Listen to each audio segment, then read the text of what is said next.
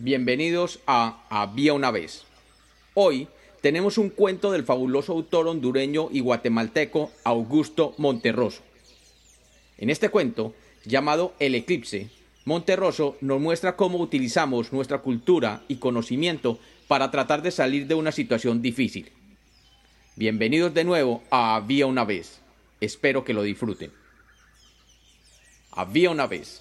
Había una vez un fraile llamado Bartolomé Arrázola que vino a América a evangelizar a los mayas de Centroamérica. Pero en uno de sus recorridos se perdió en la selva maya.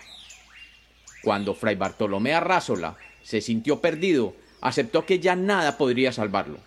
La selva poderosa de Guatemala lo había apresado implacable y definitivamente. Ante su ignorancia topográfica, se sentó con tranquilidad a esperar la muerte. Quiso morir allí, sin ninguna esperanza, aislado, con el pensamiento fijo en la España distante, particularmente en el convento de los Abrojos, donde Carlos V condescendiera una vez a bajar de su eminencia para decirle que confiaba en el celo religioso de su labor redentora. Al despertar, se encontró rodeado por un grupo de indígenas de rostro impasible que se disponían a sacrificarlo ante un altar. Un altar que a Bartolomé le pareció como el lecho en que descansaría, al fin, de sus temores, de su destino y de sí mismo. Tres años en el país le habían conferido un mediano dominio de las lenguas nativas. Intentó algo. Dijo algunas palabras que fueron comprendidas.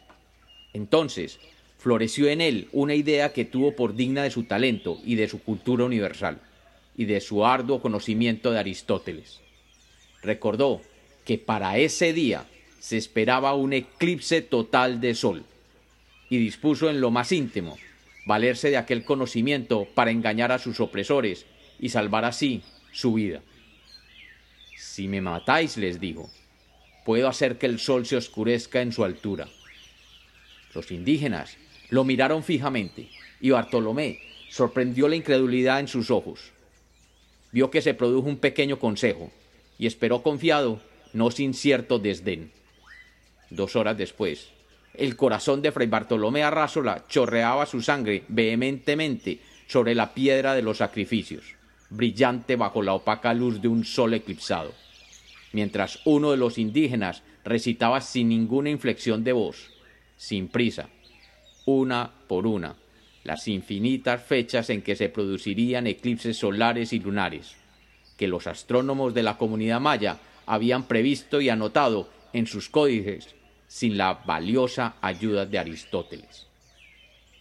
Y como los cuentos nacieron para ser contados, este es otro cuento de Había una vez.